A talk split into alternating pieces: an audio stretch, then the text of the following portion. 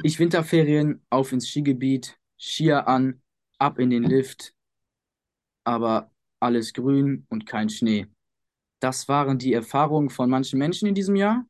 Ich bin Luis, Salon 5 Reporter. Zugeschaltet zu mir ist Sven Schneider, Professor von der Uni Heidelberg. Herzlich willkommen. Ja, hallo Luis, grüß dich. Ähm, stellen Sie sich doch einmal für die Zuhörer kurz vor. Ich bin hier an der Universität Heidelberg Wissenschaftler und befasse mich zum einen mit dem Thema Sport und zum anderen mit dem Thema Klimawandel. Passt also hervorragend zu eurem Thema heute für den Podcast. Ähm, das Wichtigste, glaube ich, für die Hörerinnen und Hörer ist, dass ich an einer Universität arbeite, also komplett unabhängig ähm, von Industrie und irgendwelchen Interessensverbänden mich äußern kann. Also ich versuche tatsächlich so die Situation so darzustellen, wie sie einfach ist. Ne? Genau. Okay, das klingt super. Also ich habe ja gerade schon gesagt, dass in manchen Skigebieten kein Schnee mehr war, sondern halt nur Kunstschnee. Und ist der Grund dafür der Klimawandel? Ist das so ein Einmal-Ding?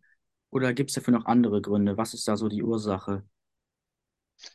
Ja, sehr gute Eingangsfrage, Luis. Es ist unter allen Experten völlig klar, ähm, dass ähm, das, was wir beobachten, viel späterer Winterbeginn, ähm, viel mehr Regen, weniger Schnee in den Alpen und viel früheres Ende der Saison, dass das ganz klar auf den Klimawandel zurückzuführen ist. Alle Indikatoren die wir messen, deuten darauf hin und die passen alle auch irgendwie zusammen. Also wir sehen zum Beispiel, dass gerade so im Alpenraum die Temperaturerhöhung dreimal schneller sogar vonstatten geht als zum Beispiel in den Tallagen.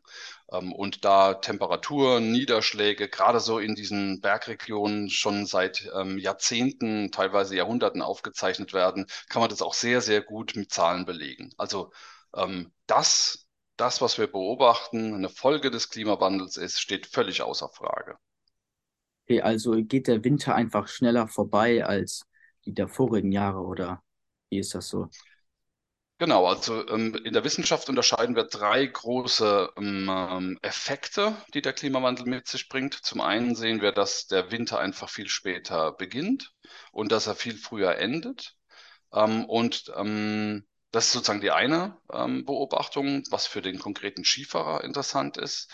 Ähm, dann ist der Niederschlag eben früher immer Schnee gewesen. Es gab einfach ganz viel Schnee in den Alpen. Jetzt haben wir durch die Verlagerung und durch die ähm, höheren Temperaturen häufiger einfach Regen. Das heißt, für den Schnee, der dann in den Alpen vorhanden ist, ist natürlich Regen ähm, eher ungünstig und für die Touristen und die äh, Skifahrer auch unattraktiv, ja, bei Regen zu fahren, bei Temperaturen um 0 oder 2 oder 3 Grad ist natürlich auch unattraktiv. Und die dritte Wirkung, die vergisst man häufig, ähm, durch die Temperaturerhöhung, also die Erderwärmung, schmelzen die sogenannten Permafrostböden, also die Böden, die früher eigentlich das ganze Jahr unter 0 Grad eingefroren waren, einfach formuliert. Mhm. Und das führt zu Unfallrisiken, also zu Murenabgängen, zu Gerölllawinen äh, und ähm, anderen Gefahren für nicht nur die Wintersportler, sondern auch die Sportler, die dann danach vielleicht Bergwandern gehen. Das sind so die drei großen ähm, Effekte des Klimawandels im Alpenraum. Okay, also die Permafrostböden sind doch die Gletscher aus der Eiszeit, oder? Die seit Jahr Millionen gefroren sind, oder? Oder was sind Permafrostböden? Nee, nee, genau, also was, die, was die Gletscher angeht, sehen wir, und da kennen wir ja alle diese eindrucksvollen Bilder, wie die Gletscherzungen zurückgehen und die Gletscher abschmelzen.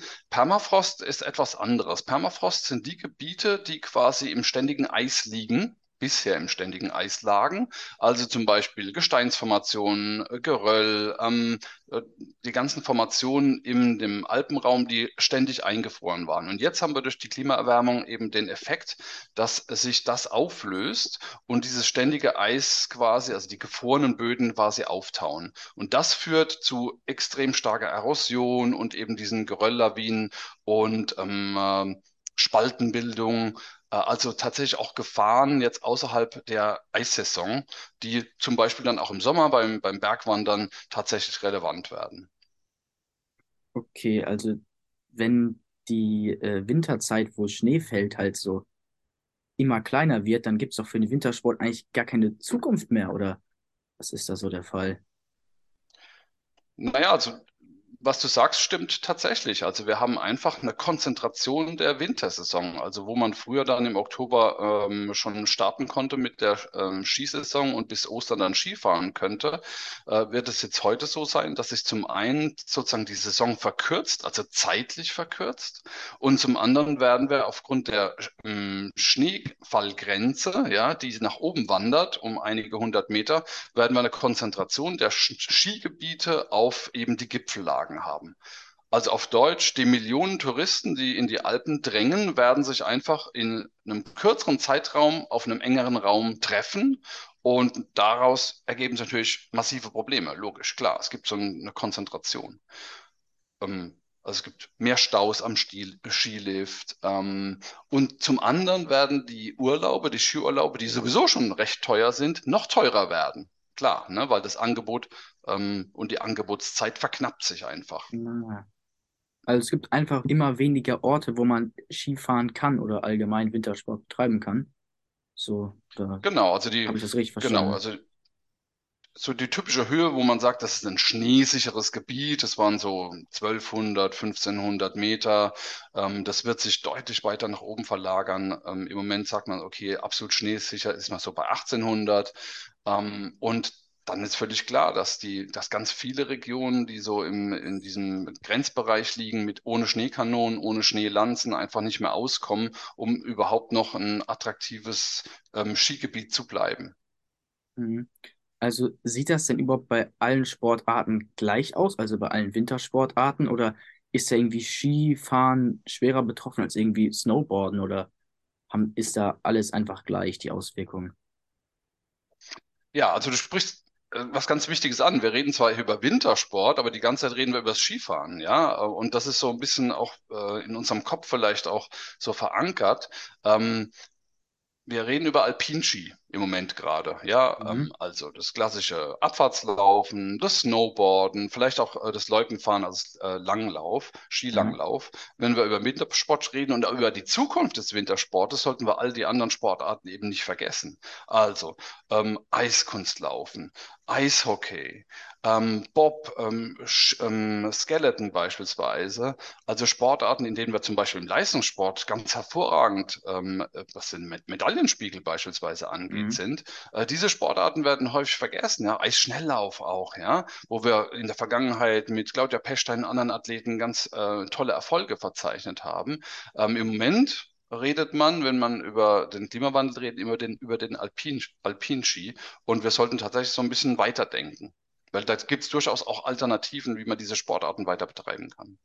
Also kann man die Sportarten dann irgendwie in der Halle weiter betreiben oder kann man die auch immer noch draußen machen, außer äh, in verschiedenen Bedingungen dann, also in unterschiedlichen oder wird es einen Outdoor-Wintersport außer Ski dann halt nicht mehr geben oder was ist das so? Ja, ob es den, den, ähm, das klassische Skifahren nicht mehr geben wird, glaube ich eher nicht. Äh, das hatten wir ja schon beschrieben, dass es sich tatsächlich einfach konzentrieren wird, auch räumlich und zeitlich konzentrieren wird. Aber ich glaube, Wintersport wird es immer geben. Ähm, aber eben vielleicht unter anderen Bedingungen. Also du sprichst ähm, Skihallen an. Mittlerweile haben wir in Deutschland sechs große Skihallen, die teilweise im Ruhrgebiet stehen. Da kann man durchaus eben seinen Wintersport dann weiter betreiben. Die nächste Frage ist dann, ist das ökologisch sinnvoll? Aber wir reden jetzt erstmal nur ganz allgemein, wie entwickelt sich sozusagen die Sportart des Wintersports? So.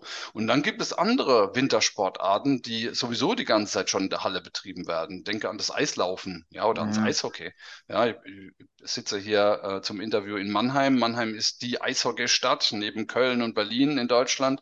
Ähm, ähm, mehrmaliger deutscher Meister und so weiter. Also die sind alle total ähm, Eishockey verrückt, obwohl hier jetzt diesen Winter noch nicht mal Schnee lag zum Schlittenfahren. Also Wintersport kann durchaus auch in ganz Deutschland betrieben werden, eben wenn man eben nicht nur an das klassische Skifahren denkt.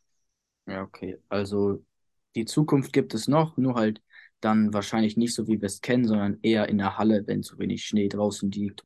Okay, dann kommen wir zu meinem nächsten Punkt, halt, ähm, ob das den gesamten Sport, also Mannschaftssport, Einzelsport, Fußball, Basketball, Leichtathletik und was es alles gibt, ob die Sportarten auch betroffen sind, weil jetzt so logisch gedacht, so generell, wenn ich an den Klimawandel denke, dann denke ich halt an Skifahren, an Wintersport, aber jetzt nicht an Fußball oder so. Aber gibt es auch irgendwie Gefahren, die auf diesen Sport zukommen oder wie sieht es da aus?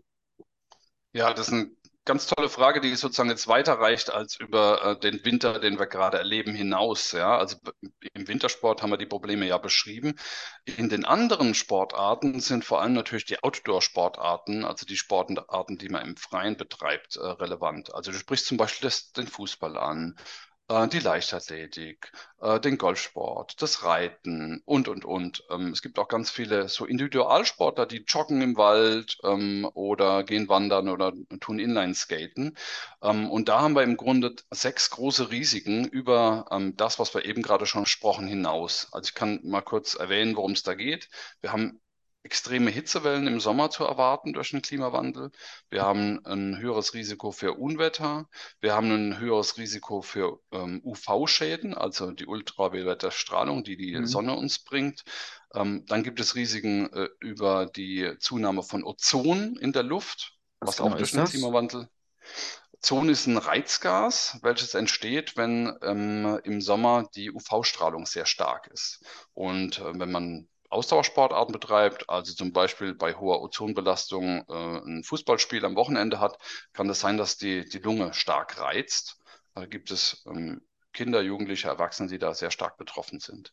Und zwei weitere Aspekte sollten wir noch kurz erwähnen. Wir haben ein höheres Allergierisiko durch den Klimawandel. Und woran man so gar nicht denkt, ist, dass wir auch ein höheres Infektionsrisiko haben durch den Klimawandel. Da können wir Also gleich für, nachher vielleicht nochmal.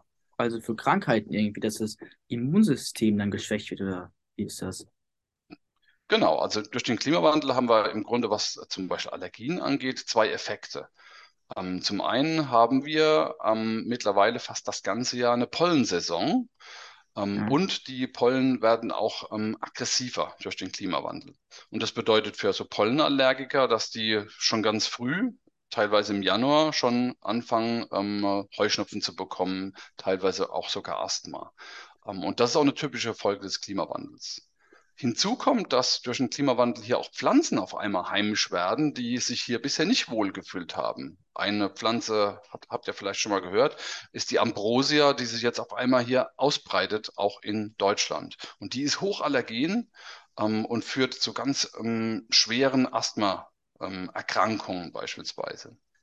Und das Zweite, was Infektionsrisiken angeht, ähm, sieht man ganz schön an den Zecken. Also durch die wärmeren ähm, Winter haben wir tolle Lebensbedingungen für solche Vektoren, wie wir sagen, also Stechmücken oder Zecken oder auch andere Nager beispielsweise. Ähm, das führt dazu, dass äh, die Zeckensaison auch viel früher anfängt und solche Risiken wie zum Beispiel äh, FSME oder Borreliose, also so zeckenbedingte Erkrankungen, ähm, tatsächlich zunehmen in Deutschland mittlerweile. Also Also, Dinge, an die man erstmal so gar nicht denkt, wenn es um das Thema Klimawandel geht, aber auf einmal merkt man, hups, äh, Zecken sind auf einmal relevant, selbst in Gebieten, wo sie bisher gar nicht heimisch waren. Also kommt dann so ein bisschen die ganzen Kleintiere, nenne ich sie jetzt mal, aus Spanien, Frankreich, wenn man das so kennt, wenn man da im Urlaub ist, irgendwie so Mücken, dass man überall Mückenstiche hat, kommt es dann auch einfach nach Deutschland, dass wir überall Zecken haben oder dass das so äh, die Gesellschaft dann belastet oder Ja, genau. Also man muss sich so vorstellen, diese, äh, diese Insekten, die sind ja nicht wie wir Warmblüter, ja. Wir können ja überall überleben, sogar am Nordpol und äh, in Afrika, sondern die ähm, Insekten sind temperaturabhängig. Also die stellen ihre Aktivität ein und überwintern oder sterben dann ab, wenn es einfach kalt wird. Und bei milderen Wintern überleben die einfach. So, und dann haben wir Populationen, also Bevölkerungen von, also von Zecken, die ähm, tatsächlich den Winter überleben und dann einfach viel früher wieder in die Saison starten und sich damit halt auch viel besser vermehren können. Und Zecken sind eben Krankheitsüberträger. Und das Gleiche gilt zum Beispiel für ähm, Mücken. Wir haben jetzt hier die ersten, gerade hier im Raum Mannheim, die ersten Populationen von ähm, Tigermücken, die normalerweise eher so in, in Afrika oder im Mittelmeerraum heimisch sind. Die sind auf einmal in Deutschland ähm, hier und überleben auch den Winter und sagen, hey, hier fühle ich mich wohl. Ähm, und auch die sind Krankheitsüberträger, ja, für zahlreiche Infektionskrankheiten, Fiebererkrankungen zum Beispiel. Also Sie hatten vorhin angesprochen, dass durch die wärmeren Winter und dass sie durch die hohe UV-Ausstrahlung zum Beispiel irgendwie Fußball spielen oder generell Outdoor-Aktivität im Sommer halt auch gefährlicher werden. Dann verringert sich ja auch der Zeitraum, wo man diese Sportarten betreiben kann, sozusagen. Dann muss ja auch irgendwie ein Umdenken da passieren, wahrscheinlich. Ja, ähm, die Spielzeiten verändern sich nicht. Also wir haben zum Beispiel ja auch viel mildere Winter, sodass man darüber nachdenken könnte, die Saison einfach äh, weiter ins Spätjahr zu verlagern, also die Freiluftsaison, und früher wieder ins Freie zu gehen. Also ich bin selbst Leichtathlet und Leichtathletiktrainer. Wir Leichtathleten trainieren eigentlich schon immer das ganze Jahr draußen. So. Aber Wettkämpfe und richtig aktives Training, jetzt nicht nur eingemummelt im Trainingsanzug ein bisschen Ausdauer laufen, sondern wirklich das Training an den Geräten, ähm, am, im Kugelstoßring, über die Hürden kann man tatsächlich einfach bis November mittlerweile machen. Das konnte man früher einfach nicht. So. Mhm. Ähm, das Problem ist eher, dass wir extreme Hitzeperioden im Sommer haben. Und da Mhm. müssen diese Sportarten wie Fußball, ähm, wie Leichtathletik darüber nachdenken, wie sie zum Beispiel Regeln verändern. Ja, oder auch im Tennissport, dass man sagt, okay, ähm, die Spiele müssen eben nicht bei ähm, 35, 38 Grad am Sonntagmittag um 12 Uhr sein, ja, wo die Fußballer völlig ohne Kopfbedeckung und ohne Schutz dann äh, eineinhalb Stunden in der Sonne braten, sondern warum kann man diese Spiele eben nicht am Samstagnachmittag durchführen? Ja, also da muss man einfach flexibel sein. Die Verbände werden da auch reagieren und haben teilweise auch schon reagiert. Es gibt zum Beispiel Regeländerungen, ähm, indem man zusätzliche Trinkpausen einführt. Ähm, die Vereine sorgen dafür, dass zumindest mal die ähm, Zuschauerbereiche und vor allem die Trainerbänke und die Ersatzbänke beschattet sind, also dass dort Schirme stehen oder die einfach baulich geschützt sind und so weiter. Also da kann man reagieren, aber muss natürlich Geld investieren und auch ein bisschen umorganisieren, damit die äh, besonders Gefährdeten, und sind auch Kinder und Jugendliche, ja, die unter UV-Strahlung besonders leiden, äh, besonders geschützt werden. Also auch die Sommersportarten werden reagieren müssen. Okay. Also das war auch eigentlich eine Frage von mir halt, wie Sportlerinnen und Sportler und das Management von denen halt, wie die sich darauf vorbereiten. Also paar machen es ja schon, wie du gerade angesprochen hast. Ähm, ist es denn generell im ganzen Sport angekommen oder es gibt immer noch Nachholbedarf, weil viele Leute es einfach noch nicht begreifen, dass es halt, dass halt Gefahren es gibt für die Zukunft? Ja, das ist höchst unterschiedlich. Also wir haben eine Studie durchgeführt und haben geschaut, ob die Sportverbände, die Spitzenverbände dieses Thema Klimawandel ähm, und Gesundheitsrisiken ähm, schon berücksichtigen in ihrer Planung, ob sie auf ihrer Website informieren und so weiter. Und da gibt es höchst unterschiedliche Fortschritte. Also sehr weit ist da zum Beispiel der Fußball. Ähm, der Fußball als größter deutscher Sportverband hat hier zum einen Regeländerungen. Die regionalen Sportverbände, zum Beispiel Landesverbände, ähm, reagieren zum Beispiel auf Hitzewellen, indem sie ähm, den, die Schiedsrichter und die Verantwortlichen vorab informieren und sagen, hey, hör zu, am Wochenende äh, kommt eine Hitzewelle, wir schlagen Folgendes vor. Ja? Die Spiele werden um drei Stunden verlegt, es gibt zusätzliche Pausen ähm, und so weiter. Und es gibt andere Verbände, die äh, darüber gar nicht informieren. Ähm, auch sehr aktiv ist der DLRG, ähm, sind die Wassersportverbände, weil Mhm. die eben auch vom Klimawandel betroffen sind. Ähm, dort gibt es auch Bakterien, die sich bei warmen ähm, Wetterlagen dann in den Gewässern irgendwie sammeln und so weiter. Also sozusagen die Verbände, die besonders betroffen sind, reagieren auch relativ früh. Andere Verbände sind dann noch so ein bisschen hinterher. Und ähm, das ist wie bei allem, gerade wenn es um Klimawandel geht. Im Moment ist alles im Wandel. Um, Ja. und natürlich können alle voneinander lernen und sagen, hey, was macht ihr Fußballer denn, wovon wir anderen Sportler vielleicht profitieren können? Ein anderes Beispiel ist der Golfverband. Äh, Mhm. der hat zum Beispiel mittlerweile auf vielen Golfplätzen sogenannte Blitzschutzhütten. Ja, wir haben mehr Extremwetterereignisse durch den Klimawandel. Ähm, das heißt, wir müssen die Athleten, Kinder, Jugendliche, äh, erwachsene Athleten auch schützen, wenn die draußen ähm, auf dem Feld auf einmal auf ein Gewitter stoßen. Wie reagiert man da? Ja, kann ein Spiel unterbrochen werden? Wie sind da die Regeln? Ähm, also auch da ähm, werden diese Sportarten reagieren und haben teilweise auch schon reagiert. Okay, und ich habe noch eine abschließende Frage, so generell.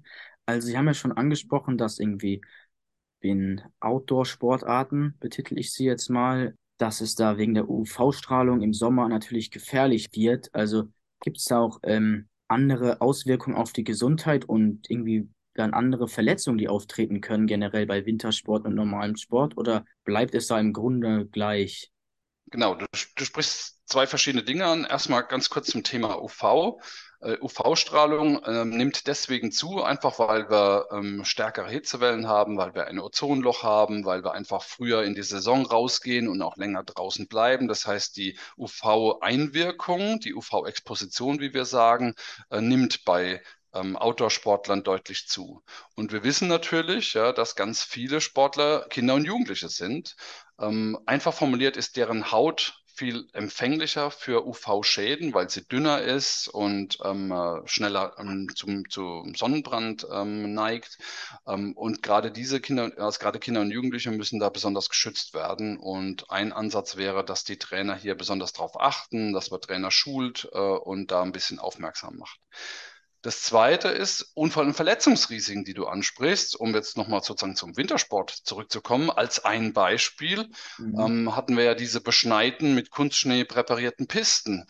Ähm, mhm. Und wir haben jetzt gerade aktuelle Daten aus Österreich bekommen, die zeigen, dass die Zahl der Schwerverletzten auf den Pisten sich ähm, ungefähr verdoppelt hat. Hm, das und das liegt schlecht. eben daran, genau, dass man bei präparierten Pisten, wo einfach sozusagen ein weißer Streifen durch die Landschaft gezogen wird, eben dann, wenn man von der Piste abkommt, eben nicht im, im Neuschnee landet oder im Tiefschnee landet, sondern eben auf Felsen oder hm. Grasflächen oder eben nicht präparierten Bereichen, also einfach im Grün.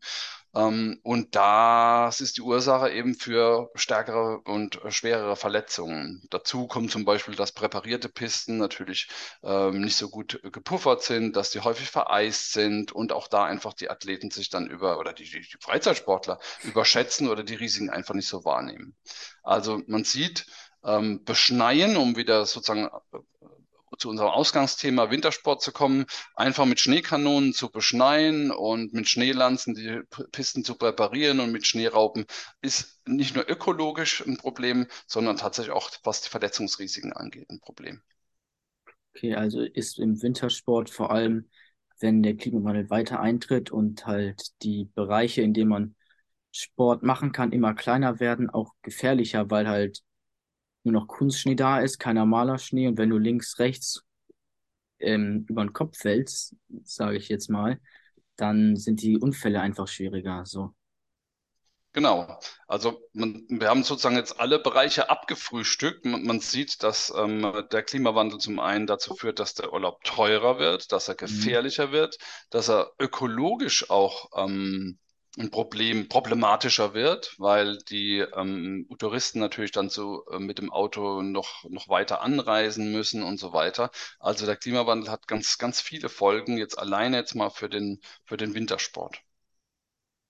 Ja, okay. Das waren auch schon alle Punkte bei mir. Vielen Dank für Ihre Expertise. Also Sie konnten eigentlich alles, was mir auf dem Herzen liegt, beantworten. Und haben Sie noch irgendwas, was Sie den Zuhörern mitteilen wollen?